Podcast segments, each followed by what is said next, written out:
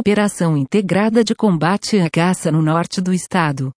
Após denúncias, a Polícia Militar Ambiental em Joinville realizou monitoramento e identificação de supostos caçadores que regularmente praticavam o ato ilegal nos municípios de Garova e Itapoá, norte do estado.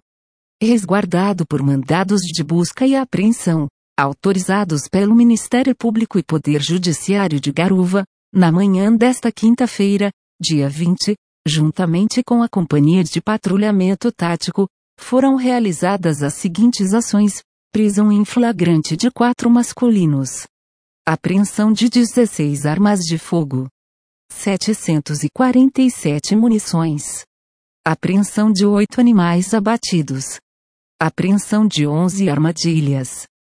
Para captura de animais e vasto material de petrechos para a prática da caça ilegal. Ainda, um dos presos irá responder por maus tratos a animais.